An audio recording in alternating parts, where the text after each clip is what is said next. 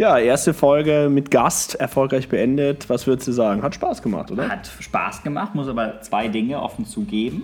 Deutlich anstrengender mit Gast als ohne Wirklich? Gast. So ist es. Und ähm, Biko, ich glaube, wir haben es geschafft. Wir waren schon richtig investigativ unterwegs. Ich glaube, wir ja. sind jetzt auch offiziell Journalisten. Ist ja kein geschützter Berufsbegriff. Nö. Deswegen. So, ja, als Podcast-Host jetzt wirklich knallharte Journalisten, die genau nachfragen. Ich glaube, wir haben einige spannende Sachen gelernt, rausbekommen. Ähm, mit unserem Gast, der ja äh, Startup-Beauftragter der Bundesregierung ist. Das heißt, wirklich perfekt passend zu unserem Podcast von Gründern für Gründern. Und in und dem Sinne. War ein super Auftakt. Ich würde sagen, ab rein in den. Rein in die Folge. Podcast. Viel Spaß euch und wir freuen uns auf euer Feedback.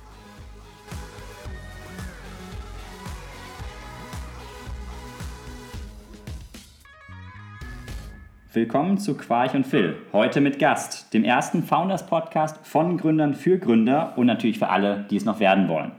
Nun stellt sich die Frage, wen wir für unsere erste Folge mit Gast gewinnen konnten. Und wir freuen uns sehr, dass heute Thomas Jazombek bei uns ist. Kein geringerer als der Beauftragte der Bundesregierung für digitale Wirtschaft und Startups und auch der Koordinator für Luft- und Raumfahrt, der uns heute hier äh, beehrt aus seinem Büro im Berliner Wirtschaftsministerium. Ganz herzlich willkommen, lieber Thomas. Hallo, freut mich, bei euch zu sein. Wir freuen uns auch sehr und wollen dann mal direkt einsteigen. starten. Und bei uns äh, ist es ja alles ein bisschen dynamischer, deswegen, äh, Thomas, starten mit einer kurzen Fragerunde. Und äh, ich weiß, für Politiker immer nicht die einfachste Aufgabe, aber möglichst kurz und knapp. Äh, und wir starten direkt rein. Lieber arbeiten, regieren in Düsseldorf oder Berlin? Leben in Düsseldorf, arbeiten in Berlin. Alles klar. Bist du eher der Typ früh anfangen und früh fertig oder länger schlafen und bis spät in die Nacht arbeiten? Also die politischen Sitzungen finden ja gerne abends statt und die können auch gerne länger gehen. Und manchmal wird auch derjenige gewählt, der noch am längsten dabei ist. Also insofern ist langes Durchhaltevermögen in diesem Geschäft wichtig. Was ist denn wichtiger für Erfolg? Ehrgeiz oder Talent? Das Wort Ehrgeiz ist so negativ besetzt, aber ich glaube, dass man schon einen gewissen Fleiß mitbringt, ist absolut notwendig und äh, ohne Talent, glaube ich, geht es auch nicht. Insofern ist eine Kombination aus beidem. Alles klar. Ähm, fürs Mittagessen, äh, gehst du lieber auf einen Netzwerklunch auswärts oder äh, nimmst schnell den Salat to go fürs Office? Tatsächlich äh, bin ich kein großer Mittagesser, sondern habe meistens irgendwo ein Brötchen zwischendurch. Alles klar. Verstanden. Autofahren, äh, Thema Autofahren, eher linke Spur oder doch eher rechte Spur? Ich bin ja begeisterter Radfahrer, aber wenn ich dann doch schon mal Auto fahre alle Jubeljahre, dann gebe ich offen zu, dann ist das immer die linke Spur. Super. Äh, sehen wir im Übrigen genauso. Ähm, dann die letzte Frage: ähm, Söder oder Laschet? Äh, Laschet ist also mein äh, Landesvorsitzender, finde ich ein toller Ministerpräsident von Nordrhein-Westfalen und äh, jemand, den ich seit vielen Jahren unterstütze und wo ich im Übrigen auch sehe, dass er sich auch sehr um seine Leute kümmert. Das schätze ich an ihm sehr und auch die menschlichen Eigenschaften, die er mitbringt. Super. Ja, vielen Dank, Thomas. Äh, ich glaube, so haben wir, haben wir uns jetzt nochmal ähm, gut kennengelernt und auch vor allem für die Hörerinnen und Hörer natürlich, ähm, dass sie da einen guten Eindruck gewonnen haben. Das machen wir immer ganz gerne. Vielleicht ähm, sind wir ja auch mit der letzten Frage jetzt schon ähm, im ersten Themenbereich angekommen, wo wir uns ja auch hier kennen. Vielleicht, dass wir das auch nochmal äh, berichten, dass wir uns einfach ja auch aus dem politischen Raum äh, kennen. Du auch mal hier bei uns bei Right Now zu Besuch warst, dort über deine Arbeit auch als Düsseldorfer Bundestagsabgeordneter berichtet hast und wir uns natürlich auch aus der CDU in Düsseldorf hier gut kennen, wo Full Disclosure ähm, der Philipp und ich ja auch Mitglied sind. Genau. Und vielleicht apropos Politik, ich glaube, das ist auch so ein bisschen das erste Themenfeld, was uns heute interessiert. Ähm, vielleicht ganz offen am Anfang, Thomas, irgendwie gefühlt die letzten Wochen, Monate, Corona, Corona, Corona. Ähm, was gibt es denn für andere Themen, die, die dir wichtig sind, die, die euch im Wirtschaftsministerium gerade wichtig sind, die vielleicht abseits von Corona nicht so viel mediale Aufmerksamkeit finden, die aber äh, aus deiner Sicht äh, nicht minder wichtig sind? Ja, also mein Leben bestand jetzt in diesem äh, letzten Halbjahr aus zwei Strängen. Der eine Strang war tatsächlich die Kommunalwahl in Düsseldorf, die ich als CDU-Vorsitzender von Düsseldorf organisiert habe und äh, die äh, am letzten Sonntag mit einem sehr schönen Ergebnis für uns ausgegangen ist, denn wir stellen jetzt den neuen Oberbürgermeister. Das war absolut nicht trivial, gerade unter Corona, wie man das organisiert. Ähm, und auf der anderen Seite äh, meine Tätigkeit hier im Bundeswirtschaftsministerium, äh, wo wir gerade jetzt auch in den Monaten März, April, Mai unser Corona-Programm für Startups gebaut haben mit zwei Milliarden Euro was, glaube ich, insgesamt ganz gut im Markt jetzt angekommen ist, wenn man auch den deutschen Startup-Monitor sieht und die Zustimmung zu dem Krisenmanagement der Regierung ist in der Startup-Szene sehr hoch und das sehe ich jetzt auch ein Stück Anerkennung für meine persönliche Arbeit dabei. Ähm, und das waren eigentlich so die beiden Schwerpunkte. Es ist natürlich ein Jahr, was sehr ungewöhnlich ist in jederlei Hinsicht. Ja. ja, apropos, du hast schon angesprochen, das ähm, Hilfeprogramm für, für Startups. Ähm, man hat natürlich aus der Szene auch immer mal wieder gehört, das dauert alles zu lang. Wo bleibt denn das Geld? Hast du da aktuellste Zahlen? Wie, wie viel ist denn schon ausgegeben? Wie vielen Startups konnte schon geholfen werden? Ja, also ich gebe offen zu, dass ich auch äh, und auch andere äh, schon auch überrascht waren, wie viele Hindernisse es in der Bundeshaushaltsordnung gibt, selbst dann, wenn man sich politisch einig ist, bis die ganzen Dinge dann ans Fliegen kommen. Und wenn man noch mit den Ländern zusammenarbeitet, wir haben so einen Mustervertrag angeboten, haben wir auch gelernt, dass dann jedes Land trotzdem nochmal einen, einen individuellen Vertrag verhandeln möchte. Ähm, nichtsdestotrotz ähm, glaube ich, dass die ähm, Hilfen rechtzeitig für die meisten angekommen sind, denn am Ende ist es ja so, dass viele VCs nach einem kurzen Dip dann am Ende doch wieder in der Lage waren zu finanzieren. Wir haben jetzt aktuell ähm, über eine Milliarde in der Säule 1 dieser Corona-Matching-Fazilität äh, ähm, unterschrieben mit Fonds. Äh, ob sie die nutzen, obliegt dann am Ende eben auch jedem selbst. Es ist ja auch eine Hilfe. Also wer am Ende keine Hilfe braucht, sondern alleine durchkommt, der muss es ja auch nicht in Anspruch nehmen. Und ähm, wir haben auch bereits in der Säule 2, wo es jetzt um die nicht Wagniskapital finanzierten, dann auch eher kleineren Start-ups geht, ähm, über die Länder hinweg auch rund eine halbe Milliarde ähm, angemeldet an Ausgaben, sodass wir hier eigentlich ganz gut im Plan laufen. Okay. Super, das hört sich ja schon mal auf jeden Fall gut an. Du hast schon angesprochen, deutscher Startup-Monitor ist ja, glaube ich, ähm, heute am Tag der Aufnahme ähm, äh, rausgekommen. Also wenn die Folge erscheint, liegt schon ein paar Tage ähm, zurück. Vielleicht kann man noch mal ein bisschen genereller fragen, wie ist denn deine Einschätzung? Wie Startup-freundlich oder wie Startup-offen und fördernd ist denn die politische Landschaft äh, heutzutage insgesamt? Du hast schon gerade angesprochen, Bundeshaushaltsordnung stellt viele bürokratische Hürden auf. Es gibt ja immer wieder Programme auch zur Bürokratiesenkung ähm, auf allen möglichen staatlichen Ebenen. Vielleicht einfach deine Einschätzung, Lage der Nation zur politischen Freundlichkeit des, zu, über Startups. Also ich glaube, dass wir hier über die letzten Jahre signifikant besser geworden sind.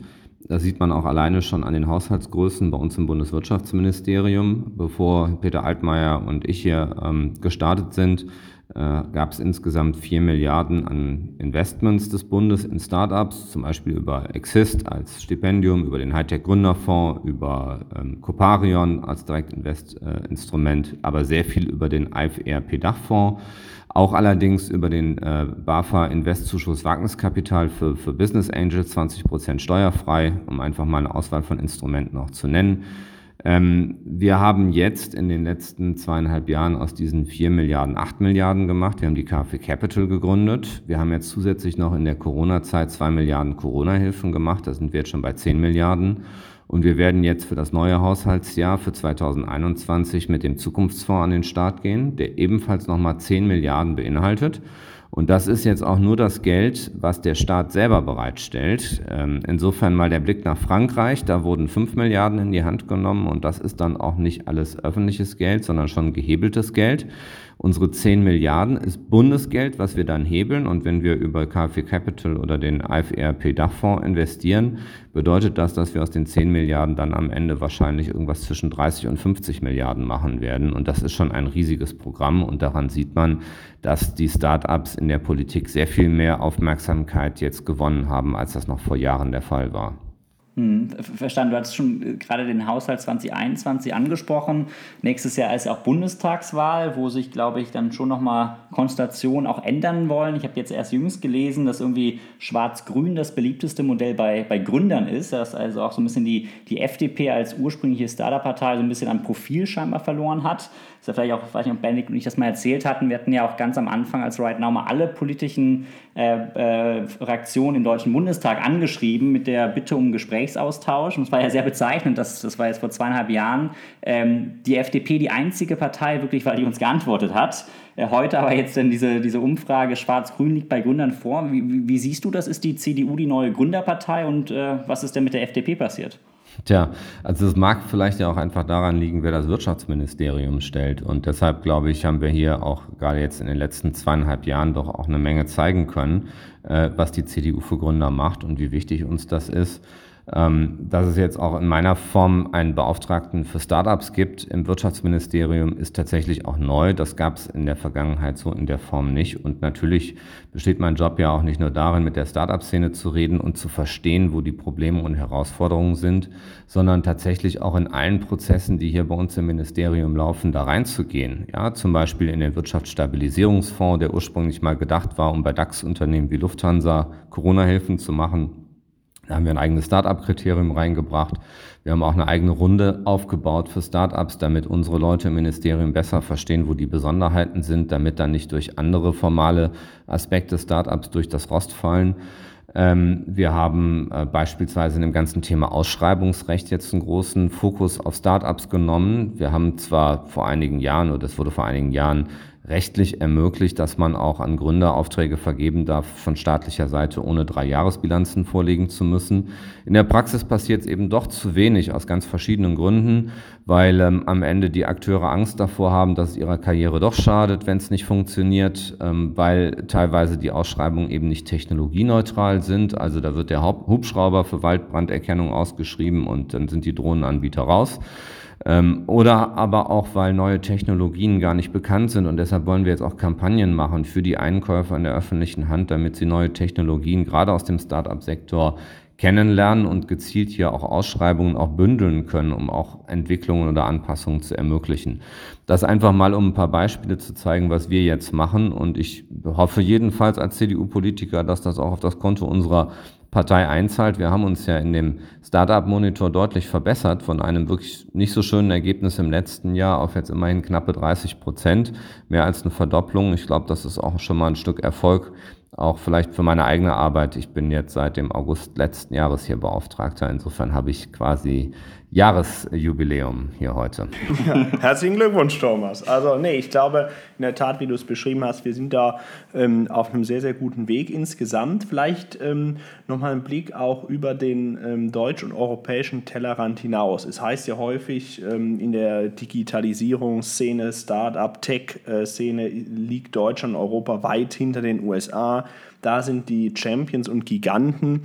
Ähm, was sind denn so aus deiner Sicht die Industriebereiche oder die Start-up-Bereiche, wo Deutschland und Europa jetzt noch die Chance hat, äh, ganz vorne mit dabei zu sein und auch auf die man sich dann in gewisser Weise vielleicht auch konzentrieren kann, um da wirklich auch äh, die, die Bereiche nach vorne zu bringen? Ich glaube, Benedikt denkt gerade an Legal Tech im das wollte ich, ich wollte natürlich jetzt nicht diese Antwort provozieren, aber generell gesprochen, also sag ich mal so, Social Media Network ist, glaube ich, der Zug ein bisschen abgefahren oder Suchmaschine ist als Beispiel. Was sind aus deiner Sicht so die heißesten äh, Bereiche aktuell?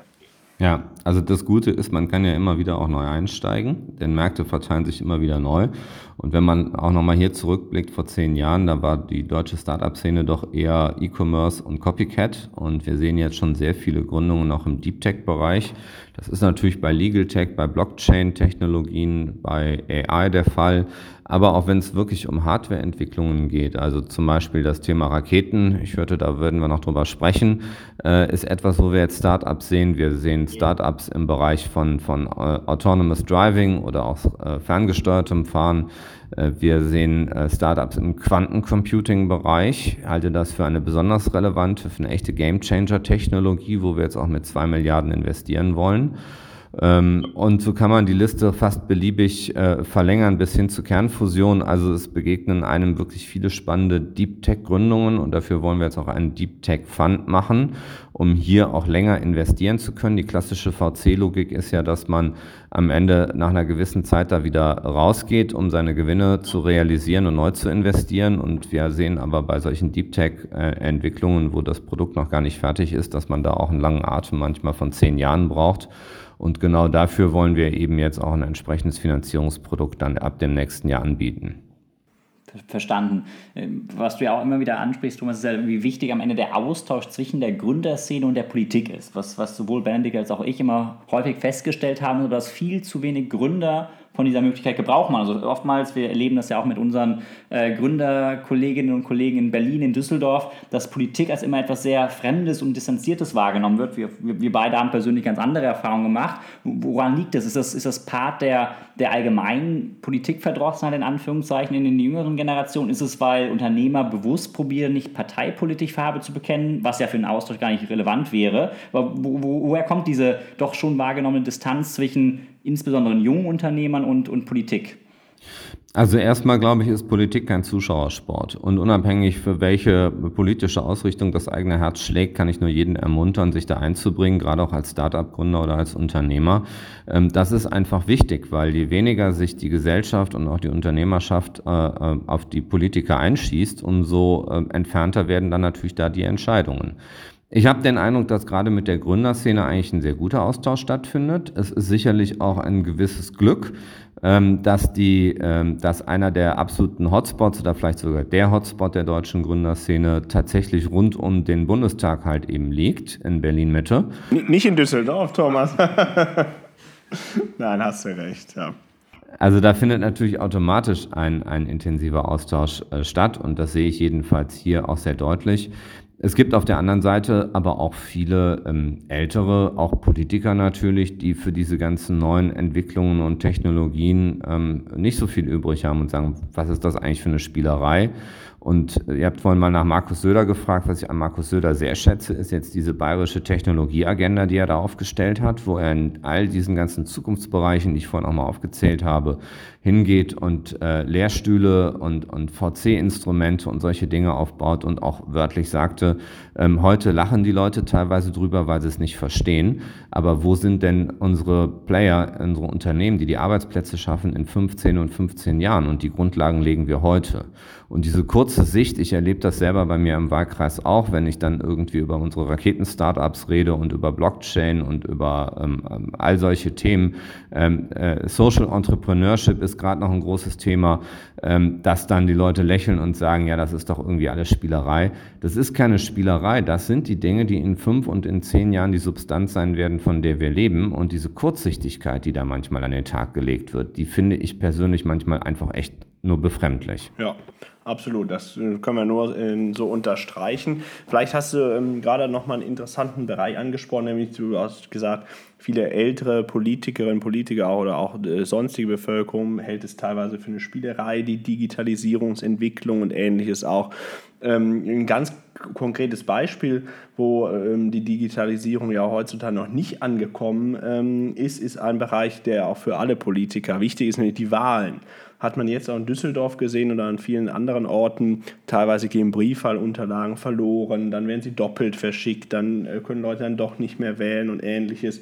Ähm, äh, was natürlich, äh, sag mal, Pannen sind, die nach, man nach Möglichkeit vermeiden möchte, aber die ja vielleicht, wenn man äh, auch das, das Wahlsystem auf eine digitalere Ebene stellen würde, nicht mehr so auftreten würden. Wie ist denn da deine Einschätzung zu? Also im Estland ist er ja einer der Vorreiter beispielsweise. In zehn Jahren, äh, Thomas, als Vision, ähm, sind da ähm, auch die Wahlen ganz digital in Deutschland? Fragezeichen. Das glaube ich tatsächlich eher nicht. Also ich bin ein Treiber für Digitalisierung in allen Feldern und ähm, sehe da auch in vielen Bereichen Gesundheitssystem, Altersvorsorge, Schule, da müssen wir echt Riesensprünge nach vorne machen.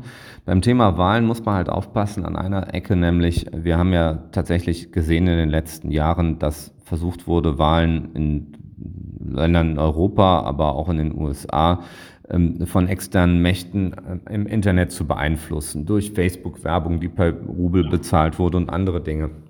In dem Augenblick, wo ich jetzt Systeme habe, die voll digital sind, äh, muss ich mir schon gut überlegen, wie ich sie so gebaut bekomme, dass sie halt eben nicht kompromittierbar sind. Und das ist keine ganz einfache Herausforderung. Das Bundesverfassungsgericht hat dazu unendlich hohe Hürden gelegt, aber nichtsdestotrotz, glaube ich, kann man es schon mehr digitalisieren als jetzt. Ich habe konkret jetzt auch vorgeschlagen, dass man beim Thema Briefwahl die Unterlagen selbst ausdruckbar macht, ähm, indem man dann halt eben auf diesem Wahlschein auch einen eindeutigen äh, Identifikations, äh, äh ein Identifikationsmerkmal bekommt, so dass sichergestellt ist, dass hier keine Fälschungen passieren mit Zwei-Faktor-Authentifizierung über ein E-Perso, aber dass man am Ende dann seinen Wahlschein als äh, PDF ähm, ausdrucken kann und dann äh, dieses Problem, was wir tatsächlich ja gesehen haben, dass Wahlunterlagen nicht rechtzeitig angekommen sind, in der Form dann halt eben auch nicht mehr haben. Und ich glaube, das ist ein pragmatisches Konzept, was man auch zeitnah umsetzen sollte. Der ähm, begnadete Wahlhelfer Benedikt lächelt neben mir. ja, tatsächlich, weil ich bin auch jedes Jahr traditionell bin ich immer Wahlhelfer ähm, oder, oder Wahlvorsteher im Wahllokal, äh, mache ich immer gerne. Manche belächeln das ja. nee, und äh, da tatsächlich ist auch dieses Mal extremst häufig vorgekommen, dass die Leute die, äh, das bürokratische Vorgehen oder das Paper-Based Vorgehen nicht ganz verstehen. Deswegen finde ich einen interessanten, spannenden Vorschlag, den man, glaube ich, wo es sich lohnt, genau in die Richtung weiter zu verfolgen. Ja, ja. Vielleicht, vielleicht, Thomas, letzter Fragenblock zum Thema Startups. Wir begeben uns jetzt wieder in das Jahr 2021, vielleicht nach dem September, nach der Bundestagswahl. Wird es ein Digitalisierungsministerium, Startup-Ministerium unter der Leitung von Thomas Herzomberg geben? naja, also das weiß ich nicht. Aber es wird hoffentlich eins geben. Das ist jedenfalls unser Ziel. Ähm, da gibt es auch einen Parteitagsbeschluss der CDU vom letzten Jahr. Und ich glaube, wir müssen hier auch einfach den nächsten Schritt machen. Und da muss hinein, nach meinem Dafürhalten, einmal dieses ganze Thema Breitbandausbau. Da brauchen wir mehr Agilität als bisher. Ähm, ist auch eines der Ziele, für die wir übrigens in Düsseldorf jetzt angetreten sind, dass wir auch eine eigene Breitbandgesellschaft starten und Glasfaser selber ausbauen, damit wir hier nach vorne kommen. Düsseldorf ist hier leider nicht auf den vorderen Plätzen in Deutschland. Andere Städte hängen uns da ab.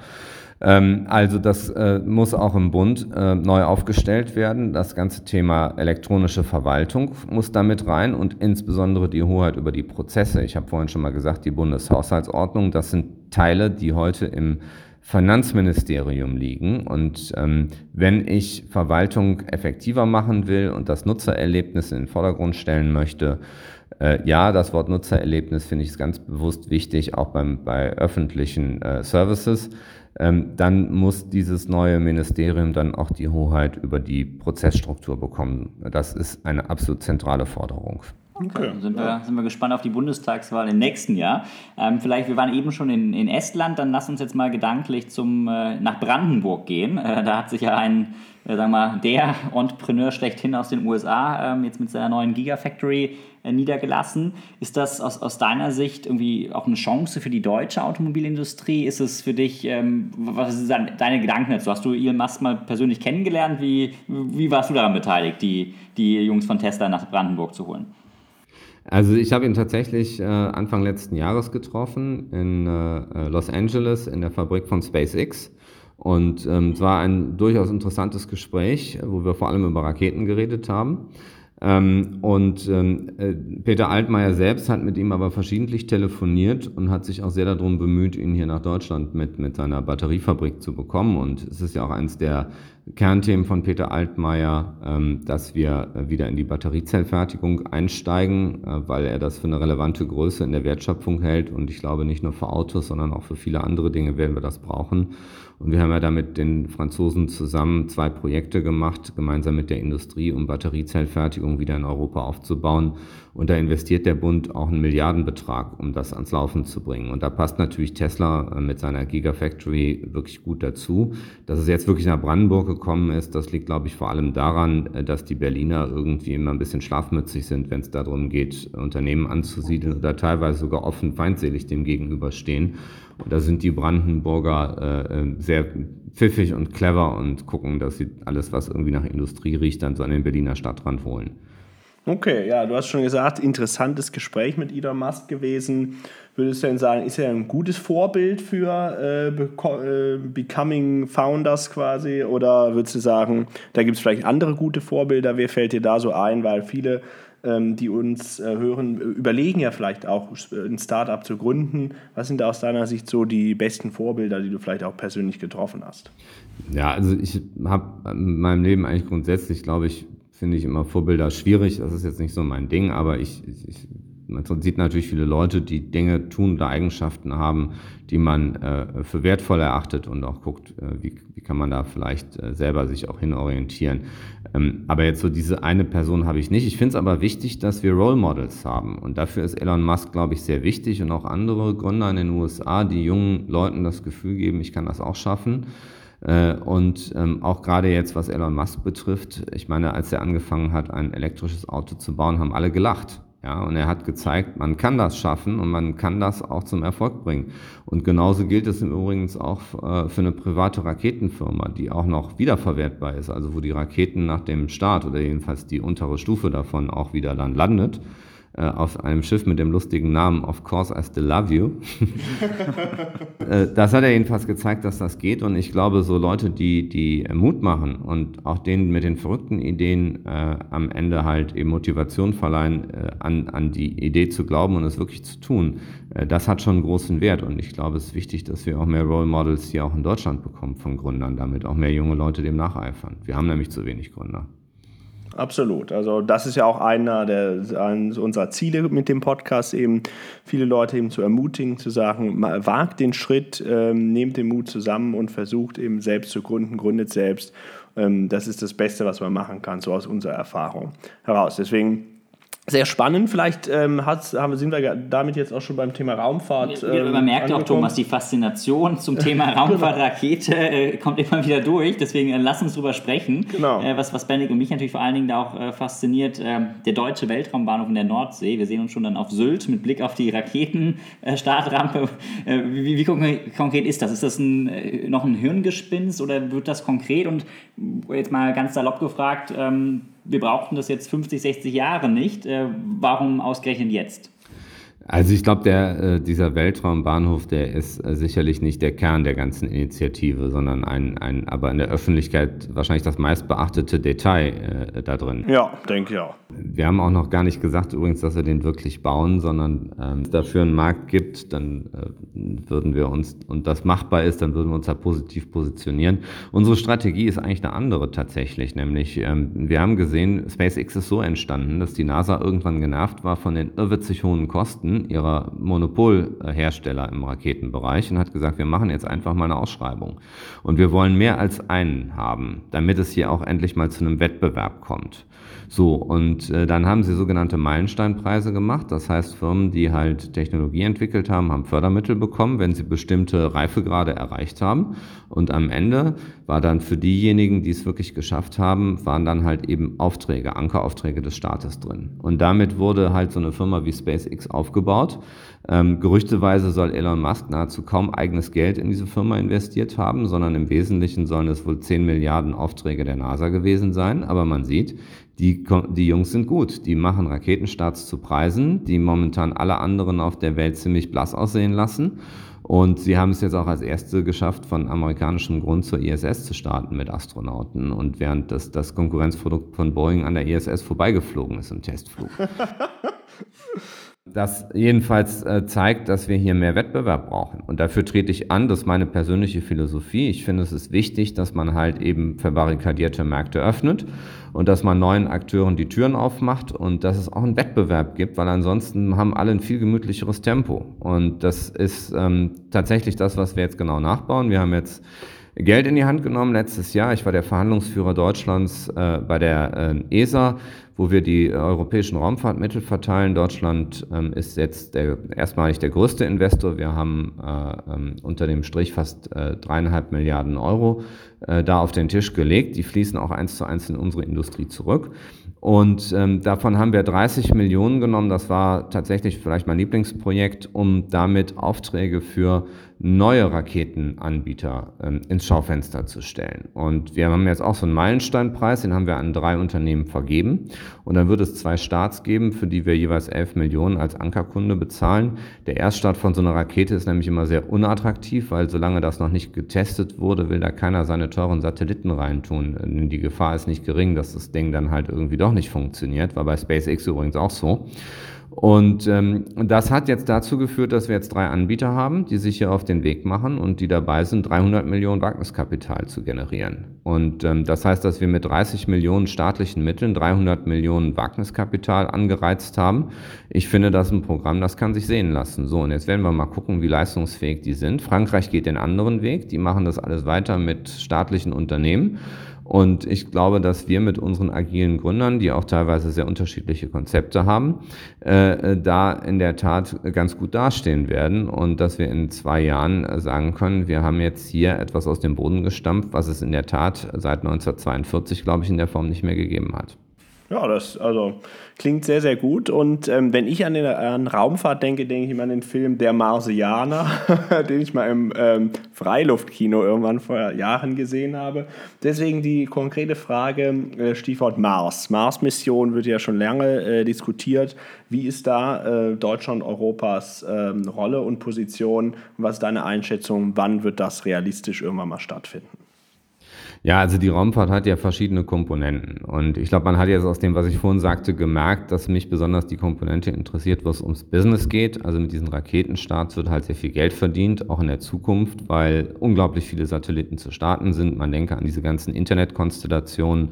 Alleine bei Starlink sollen 40.000 Satelliten gestartet werden. Das heißt, wir reden hier über einen wirklich interessanten globalen Markt. Und ich glaube auch, dass unser Modell ähm, am Ende durch solche, durch den Staat als Ankerkunden äh, Technologieentwicklung bei uns zu fördern, ähm, auch skalierbar und übertragbar auf viele andere Bereiche ist. Ich habe auch vorgeschlagen, sowas zum Beispiel für Flugtaxis zu machen und glaube, dass das im Verkehrsministerium auch auf fruchtbaren Boden äh, getroffen ist. Und ähm, wenn wir jetzt also über den Mars reden, dann ist das sicherlich von Elon Musk ein großes Ziel, äh, was er da anreizt, aber das ist auf dem europäischen Fokus eher gering gesetzt. Also wir machen da eine Mission mit einer Sonde, die ähm, am Ende auch Proben zurückbringen soll vom Mars. Ähm, das ist aber ein Projekt, wo sich Deutschland nicht so sehr engagiert.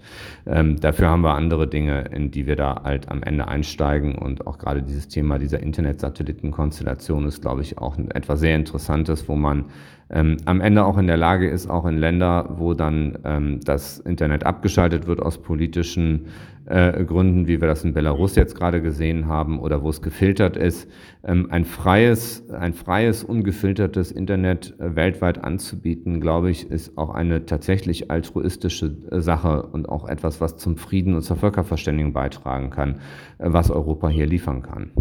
Ja, also wir haben gelernt, der Film und ich, in der Zeit nach Right Now, da bauen wir Raketen. Mit dir zusammen vielleicht, Thomas. gibt noch vieles mehr. Der Mond wird jetzt avisiert. Da gibt es Leute, die die Idee haben, Ressourcen zu nutzen. Und da gibt es auch tolle Ideen, wenn man zum Mars und wohin auch immer fliegen will, dass man erstmal bis zum Mond fliegt mit kleinerem Gerät und dann da auftankt quasi und losgelöst von der Gravitation der Erde dann einfacher starten kann. Also ich glaube, es gibt viele, die sich gerade überlegen, wie kann man Business auf dem Mond machen und äh, Mondstationen aufbauen, äh, Ressourcen, die auf dem Mond vorhanden sind, nutzen. Ähm, das ist jedenfalls etwas, was, glaube ich, jetzt äh, so der Next Step ist und wo auch tatsächlich Geschäftsmodelle hinterliegen. Und wir machen, wir bringen uns ja auch mit ein bei der Idee der Amerikaner für dieses Lunar Gateway. Die wollen ja eine Raumstation bauen, die dann um den Mond herum kreist. Und äh, so dass also Menschen dann künftig äh, ähm, einfacher zum Mond kommen können, als das äh, damals mit dem Apollo-Programm der Fall war, nämlich indem äh, man dann am Ende mit einer relativ simplen Rakete äh, wo übrigens das Raumschiff darauf auch zur Hälfte aus Deutschland dann kommt, Orion, ähm, äh, zu diesem Lunar Gateway fliegt und von dem Lunar Gateway aus relativ einfach dann auf den Mond runter kann ähm, das als Perspektive war mal irgendwie bei den Amerikanern für Mitte des Jahrzehnts gedacht. Jetzt, glaube ich, reden wir eher über das Ende des Jahrzehnts. Aber ich glaube, das ist schon eine spannende Idee, wenn man so eine Art äh, tatsächliches Moon Shuttle dann am Ende mit so einer Technologie verwirklichen kann. Hochspannend, Thomas. Und ich glaube, mit diesen doch sehr visionären äh, Worten und dem Blick in die Zukunft äh, lassen uns auch den inhaltlichen Part dann wieder schließen. Ähm, ich glaube, wir haben heute viel mitgenommen zum Thema Politik, insbesondere natürlich Startups, aber auch eben, was ich ganz toll finde, einfach so ein bisschen mal visionär zu sprechen. Was ist eigentlich da? Was erwartet uns in den nächsten Jahren, Jahrzehnten? Und ich glaube, äh, es wird auf jeden Fall spannend bleiben. Und ähm, spannend bleibt es natürlich auch am Ende unseres Podcasts. Wir haben hier auch ein ähm, Format, was der Benedikt und ich immer normalerweise selbst spielen, dass wir uns gegenseitig drei Fragen stellen. Äh, heute mit Gast hast du natürlich das Vergnügen, die Fragen zu beantworten und wir legen direkt los mit der ersten äh, von Benedikt. Genau, kommen wir wieder zurück auf mein äh, Raumfahrt-Lieblingsthema, die Mars-Mission. Deswegen stellen wir uns vor, Thomas, jetzt äh, Kolonialisierung des Mars steht kurz bevor und du äh, wirst ein Jahr vor Ort sein auf dem Mars. Welche drei Dinge landen in deinem Gepäck? Ne, wahrscheinlich gar keine, weil ich würde es lieben, mal zum Mond oder zur ISS zu fliegen, aber für den Mars hat müssen andere machen. Okay. welche, welche Dinge landen im Gepäck äh, bei der Mondreise? also, ich glaube, ein Foto von der Familie ist äh, Nummer eins. Ohne das Smartphone zu leben, ist wahrscheinlich schwierig. Und ansonsten würde ich wahrscheinlich mein Fahrrad noch mitnehmen. Aber da muss man mal gucken, wie das mit der Gravitation dann so funktioniert. Okay, super. Frage Nummer zwei. Wir schwenken ein bisschen auf den politischen Mitbewerber. Die Frage lautet: Was bewunderst du an Robert Habeck nebst seinem Aussehen als äh, Frauenschwarm? Ja, dass er ein geiles Marketing macht. Ich weiß nicht immer, ob da so viel hinter ist, aber das Marketing ist genial. Okay, das heißt Marketing, aber inhaltlich äh, gibt es jetzt nicht so viele Bewunderungspunkte mit äh, Robert Habeck, oder? Ich bin mir gar nicht immer so sicher, wie viele Inhalte da wirklich so da drin stecken. Und er hat ja nun auch hier und da, wenn es dann drauf ankam, substanziell auch äh, ganz schön daneben gegriffen. Insofern, ähm, glaube ich, gibt es auch bei den Grünen viele Kollegen, die ich sehr schätze, mit denen ich sehr gerne zusammenarbeite und wo ich weiß, dass auch ein tiefes Wissen vorhanden ist. Will mal den äh, Daniel Bayers nennen oder den Dieter Janecek, die im Digital- und im Startup-Bereich unterwegs sind. Und äh, insofern gibt es da sehr fundierte Kollegen. Super. Letzte Frage. Welcher Mensch hat dich zuletzt am meisten beeindruckt und warum?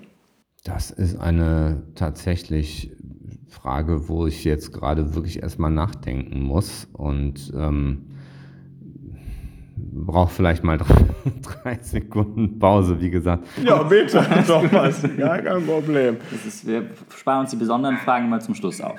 Ich bin kein Mensch, der jetzt so nach Vorbildern lebt und Vorbildern strebt, aber ich würde sagen, auf jeden Fall ziehe ich meinen Hut vor Stefan Keller, der diese Oberbürgermeisterwahl in Düsseldorf mit sehr, sehr großem Einsatz gewonnen hat. Darauf hatten wir getippt auf genau. die Antwort. also haben wir unsere interne Wette beide gewonnen. Okay. Ja, äh, Thomas, äh, das war unser ähm, Podcast-Format. Ganz herzlichen Dank, dass du heute bei uns zu Gast warst. Ich glaube in der Tat, wir haben viel gelernt ähm, davon, wie die Politik mit Startups aktuell umgeht, wie die Perspektiven da sind, die, glaube ich, sehr, sehr positiv sind. Und wir können nur jeden ermutigen, sich da auch wirklich, wie du gesagt hast, nicht als Zuschauersport zu betätigen, sondern auch politisch einzubringen, ähm, weiter und verstärkt. Und gleichzeitig haben wir gelernt, dass du gerne mit dem Fahrrad mal auf den Mond äh, fahren würdest. Also ich glaube, es war sehr, sehr spannend. Ganz herzlichen Dank von unserer Seite. Und, ähm ja, wir verabschieden uns immer, Thomas muss wissen, mit einem äh, Schüsseldorf. Das haben wir gelernt. Das ist so die, die gängigste äh, Verabschiedungsfloskel hier im, äh, im Podcast-Bereich aus Düsseldorf sei. Deswegen mit einem Schüsseldorf nach Berlin danken wir dir ganz herzlich und freuen uns auf eine baldige Fortsetzung. Und sagen natürlich an unsere Hörerinnen und Hörer, die nächste Folge gibt es dann wieder in zwei Wochen. Dann ohne Gast, nur mit uns beiden wieder zu einem spezifischen Thema, wo wir uns darauf freuen. In dem Sinne, nochmal danke Thomas, bis bald und mach's gut. Ja, vielen Dank an euch und alles Gute.